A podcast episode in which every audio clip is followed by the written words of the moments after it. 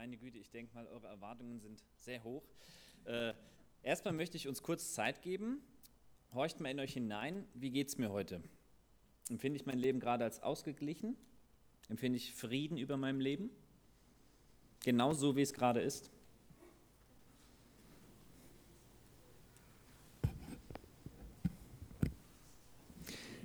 Ich kann euch sagen, diese Woche habe ich mein Leben alles andere als ausgeglichen empfunden. Da war überhaupt keine Balance. Da war wenig innerer Friede, sondern viel Gefühlsschwankungen, viel Unmut, viel Frust. Und deswegen predige ich auch immer mir selbst und ich bin dankbar, dass Gott nicht nur euch, sondern auch mir inneren Frieden anbietet. Und das tut er heute. Er vertröstet uns damit nicht auf morgen oder in einer Woche, sondern heute bietet Gott dir an, ihm zu begegnen. Deswegen wiederhole ich nochmal das, was Eduard gerade gesagt hat. Am Ende meiner Predigt werde ich euch einladen, während wir singen, während des Liedes, nach vorne zu kommen. Ich weiß, da gehört Mut dazu, aber der Glaube an Jesus darf niemals zur Privatsache werden. Und ich werde euch einladen, während des Liedes nach vorne zu kommen und euer ganzes Leben Gott zu geben. Entweder zum allerersten Mal, wenn ihr das noch nie getan habt, dann zum ersten Mal. Oder ganz neu. Denn heute geht es ans Eingemachte. Es geht nicht um Belanglosigkeiten, um Unwichtigkeiten. Es geht darum, inneren Frieden zu bekommen. Und ich behaupte, den wünschen wir uns alle. Ich komme zu meinem ersten Punkt, Unfrieden. Ich weiß nicht, wie es euch geht, aber ich bin relativ oft in meinem Leben einfach unzufrieden. Das ist ein Gefühl, das relativ oft bei mir da ist. Warum sind wir Menschen oft so unzufrieden? Warum geht unser Leben oft aus der Balance? Man müsste doch meinen, unser Wohlstand als Deutsche würde uns zufrieden machen. Aber das ist nicht der Fall. Zumindest erlebe ich das bei den meisten Menschen nicht. Wir sind bekannt dafür, ein Volk von Nörglern und Meckerköpfen zu sein, auch bei anderen Völkern. Und wenn ich ständig am Rumnörgeln bin und oft unzufrieden, dann fehlt etwas Entscheidendes. Innerer Frieden, ein Zustand der Geborgenheit, der Harmonie, der Furchtlosigkeit vor der Zukunft fehlt ein Zustand der Harmonie auch mit mir selbst, mit meinen Mitmenschen und mit meinem Schöpfer. Wir planen unser tägliches Leben durch, das müssen wir uns mal überlegen. Unser Leben ist so eng getaktet, ne? vom Termine vom Zahnarzt bis zum Elternsprechtag in der Schule. Wir müssten doch logischerweise doch auch planen, wie wir unsere Unzufriedenheit in den Griff bekommen. Planen, dankbarer zu werden, planen, die großen Fragen des Lebens und des Sterbens zu beantworten.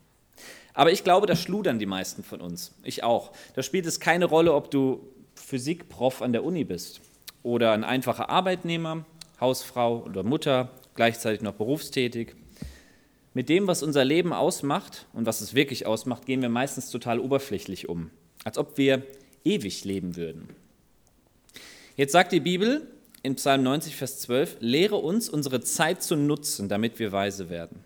Oder man kann auch übersetzen, lehre uns, dass wir sterben werden, damit wir weise werden. Wie viel Zeit bleibt dir und mir hier noch auf der Erde? Das ist eine unbequeme Frage, ich weiß, aber eine wichtige. Niemand von uns weiß, ob er den morgigen Tag noch erleben wird. Theoretisch kann das mein letzter Atemzug sein. Deswegen sollten wir uns den echten Fragen des Lebens stellen und uns nicht mit Oberflächlichkeiten herumschlagen. Was macht denn unser Leben wirklich aus? Sind es Beziehungen? Ich finde, bei Beziehungen zeigen wir nach außen oft unsere Schokoladenseite, nicht wie es uns wirklich geht, wie es wirklich in uns aussieht. Wir sprechen selten über das, was unserem Leben die Lebensqualität nimmt. Zorn, Missbrauch, Verletzungen, Lüge, Untreue. Und stattdessen lassen wir unsere Unzufriedenheit raus. Wir stöhnen über das zu kleine Gehalt, über den Stress mit dem Ehepartner, über fehlende Anerkennung. Unfrieden im Herzen, das finde ich, ist wie ein ständiges Krebsgeschwür in uns. Selbst wenn es mir super gut geht, ist es unterschwellig immer da. Und das merke ich daran, zum Beispiel auch in meiner Ehe, wenn ich mich manchmal wie auf Wolke 7 fühlend, äh, schwebend fühle. Fünf Minuten später kann ich Sachen zu meiner Frau sagen, die es in sich haben. Worte, die sie tief verletzen. Also diese Unzufriedenheit ist immer unterschwellig da. Und ich behaupte, ohne Frieden mit Gott geschlossen zu haben, wird immer Unfriede in unserem Leben herrschen. In mir, zwischen Menschen und Unfriede in meinem Verhältnis zu Gott. Aber es geht noch weiter. Wir Menschen können nicht nur unzufrieden sein, sondern regelrecht friedlos. Ständig toben Kriege, Bürgerkriege, Revolutionen auf dieser Erde. Jetzt aktuell in der Ukraine, gar nicht so weit weg von uns. Überall wird von Politikern und Kirchenleuten nach Frieden gerufen, aber diese Welt bleibt friedlos. Man schließt Waffenstillstände nur, um ihn dann bei nächster Gelegenheit wieder zu brechen, wenn es einen Vorteil daraus ergibt. Vor 100 Jahren tobte ein gigantischer Krieg hier in Europa und auf der Welt, der Erste Weltkrieg. Bei dem sind 20 Millionen Menschen gestorben. Ihr seht hier auch Bilder davon. Und da passierte an Weihnachten etwas Unglaubliches.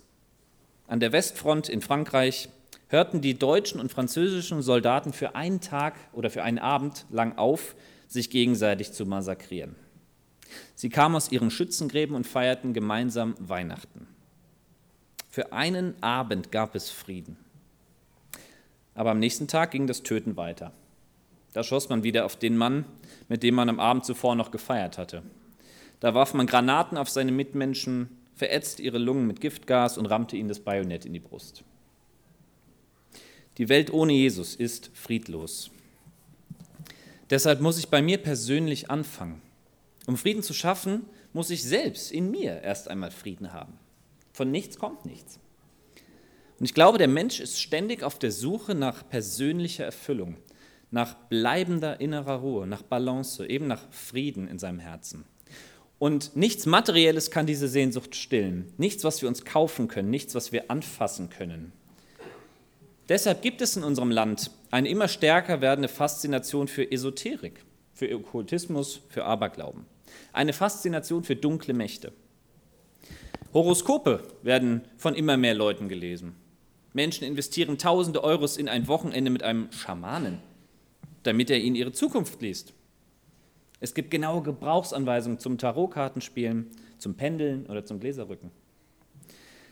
Als ich während meiner Studienzeit in Eversbach Leiter einer offenen Jugendarbeit war, erzählten mir die Teenager, dass sie mal Gläserrücken ausprobiert haben. Sie wollten diesen Kick erleben. Sie dachten, es sei ein Spiel. Aber was sie erlebt haben, machte ihnen panische Angst. Sie dachten, das sei nur ein Spiel und mussten dann mit eigenen Augen sehen, dass es wirklich böse Geister gibt. Es gibt Dämonen. Das haben mir die Teenager erzählt, die gar nicht an Gott glaubten. Auf YouTube kriege ich regelmäßig vorgeschlagen, befragen Sie Ihren persönlichen Engel. Ja, da kann man draufklicken, habe ich mal gemacht, und dann kommt eine Frau, die als Mediator, als Vermittler zwischen mir und diesem Engel auftritt.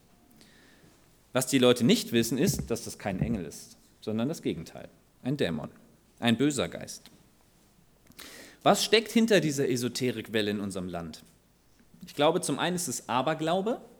Aberglaube ist weit verbreitet und eine Eingangspforte, ein Start des Bösen, des Okkulten. Und Aberglaube ist so tief in unserem gesellschaftlichen Denken drin, dass wir es teilweise gar nicht mehr merken.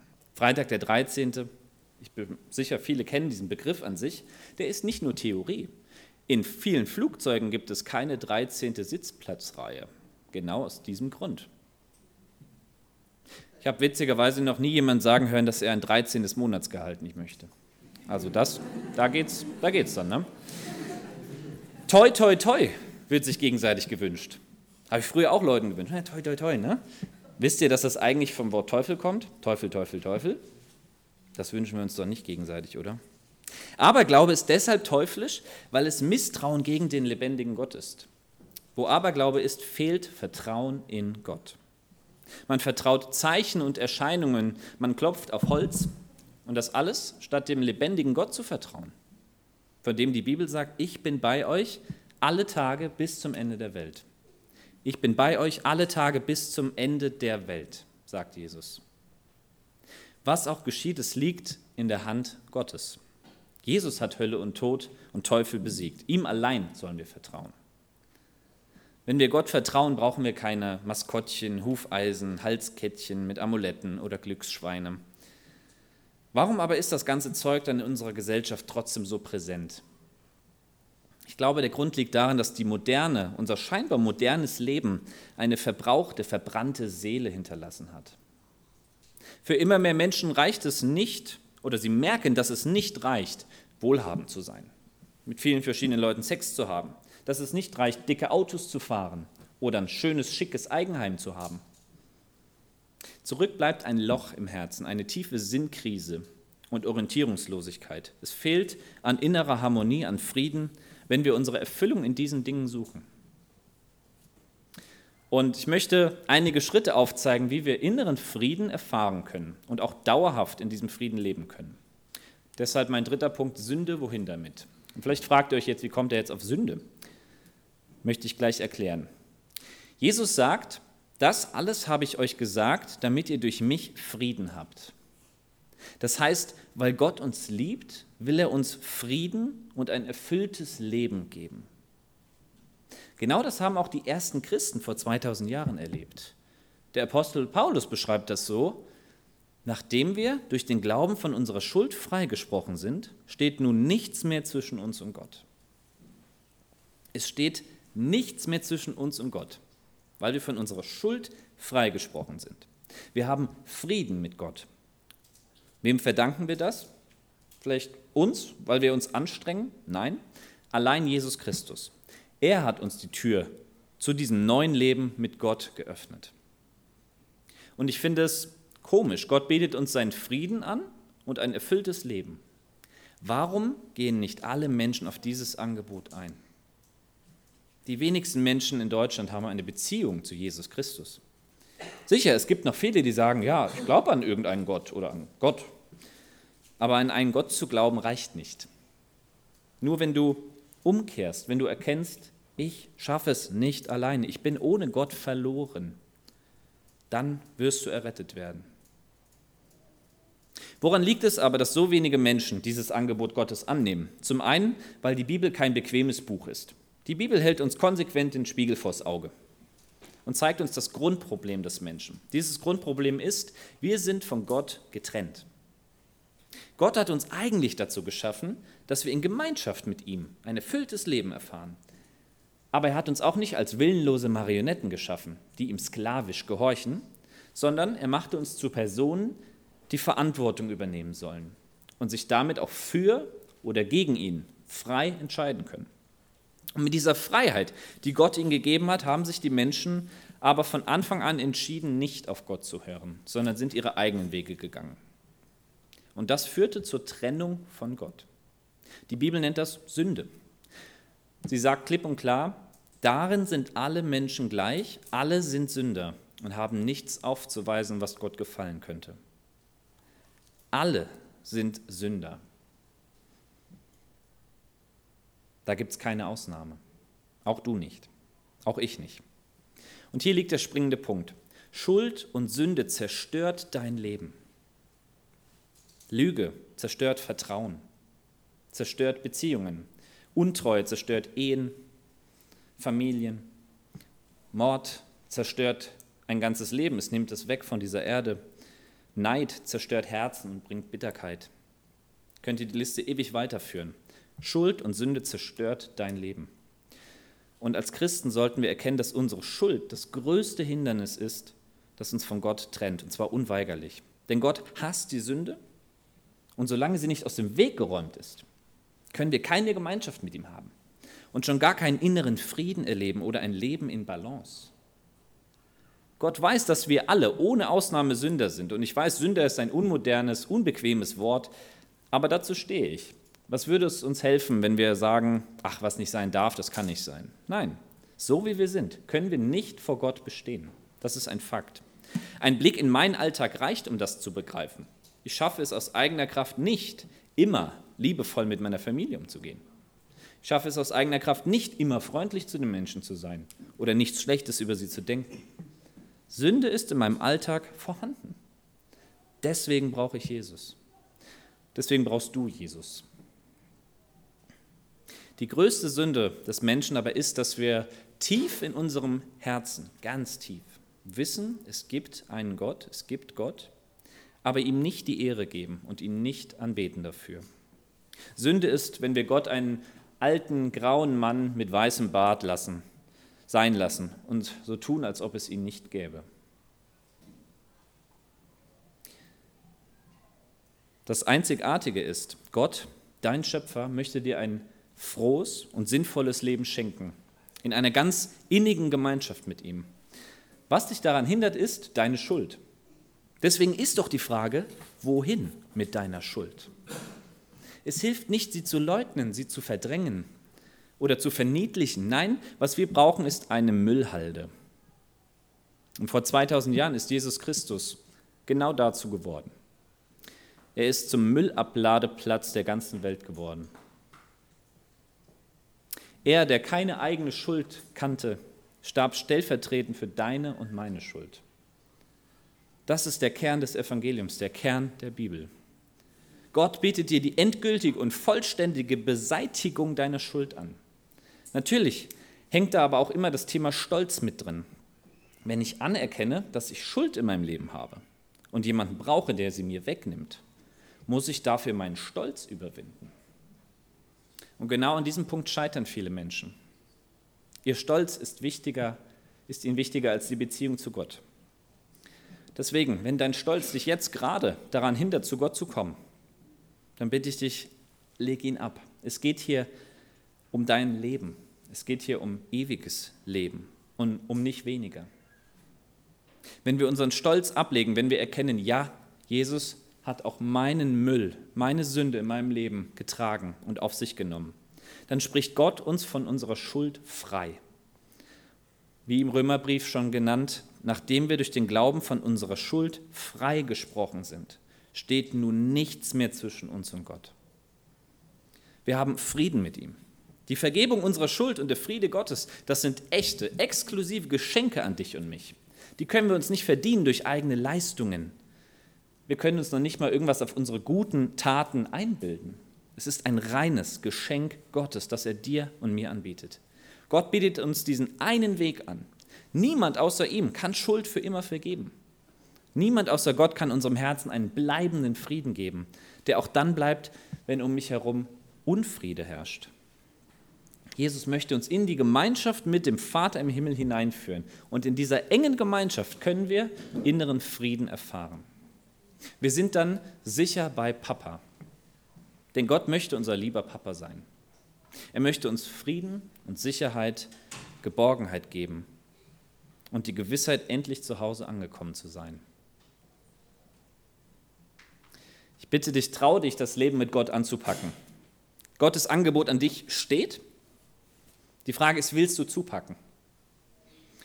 Jesus sagt, alle, die an mich glauben, haben das Recht, für immer ein Kind Gottes zu sein. Und wenn du ein Kind Gottes wirst, ist Gott ab diesem Zeitpunkt dein Vater. Dein Papa, er adoptiert dich. Gott ist wie ein guter Vater zu uns. Bei ihm finden wir genau das, inneren Frieden. Wird es dennoch schwere Zeiten in deinem Leben geben? Ja. Auch diese Woche war für mich echt schwer. Aber ich kann am Ende der Woche sagen, dass Jesus mich durchgetragen hat und dass er mir seinen Frieden, seine Liebe und seine Geborgenheit neu geschenkt hat. Und ich weiß, er wird mich auch wieder in echte Balance führen. Wenn Gott immer sofort bei mir alle Probleme wegnehmen würde, weiß ich, dass er für mich nur ein Problemlöser wäre. Ohne Probleme wäre er für mich unwichtiger.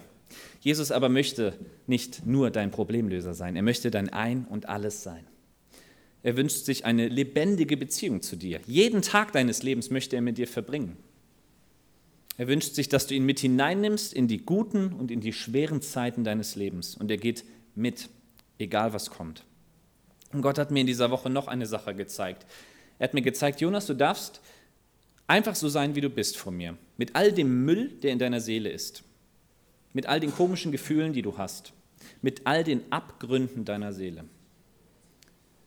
Wir dürfen ihm alles geben. Ich muss mich dafür kein bisschen verstellen. Wenn ich ihm meine Seele offen hinhalte, so wie sie ist, nicht wie ich gerne hätte, dass sie ist, kann er sie mit seinem Frieden erfüllen. Und das durfte ich diese Woche erleben. Ich weiß nicht, wo du stehst. Vielleicht bist du schon lange Christ, aber hast dich in letzter Zeit ja, von Gott entfernt. Dann darfst du wissen, Jesus lädt dich jetzt ein, diese Beziehung zu ihm zu erneuern neu zu starten. Und ich lade dich ein, während des nächsten Liedes nach vorne zu kommen. Und wir beten für dich, dass deine Beziehung zu Jesus wieder intensiver wird, sodass du echten Frieden und ein Leben in Balance finden lernst. Und wenn du sagst, ich habe das noch nie getan, mein ganzes Leben Jesus zu geben, dann bitte ich dich, tu es heute. Jeder Tag ohne Jesus ist ein verlorener Tag. Überwinde deinen Stolz und komm zu Gott. Er lädt dich jetzt ein. Spielt auch keine Rolle, ob du 13 bist oder 83. Lass diese Chance nicht liegen, sondern ergreif sie. Ich weiß, es gehört echt Mut dazu, nach vorne zu kommen. Aber die anderen singen, die merken das kaum und es geht hier um dein Leben, um dich und Jesus. Achtet darauf. Wenn du ein Kind Gottes werden willst, komm während des nächsten Liedes nach vorne. Corrie ten Boom, eine niederländische Widerstandskämpferin im Dritten Reich, hat gesagt, du wirst nie den Sieg erringen, den Christus dir geben will, wenn du dich ihm nicht ganz auslieferst. Und wenn du das willst, tu es jetzt. Gib ihm nicht die Person, die du sein möchtest, sondern die du bist. Bei Gott darfst du so kommen, wie du bist und nicht, wie du gerne wärst. Herzliche Einladung, jetzt während des nächsten Liedes nach vorne zu kommen und für euch beten zu lassen. Martina und Sabine werden auch vorne bereitstehen. Du darfst jetzt dein Leben Gott ganz neu oder zum ersten Mal geben.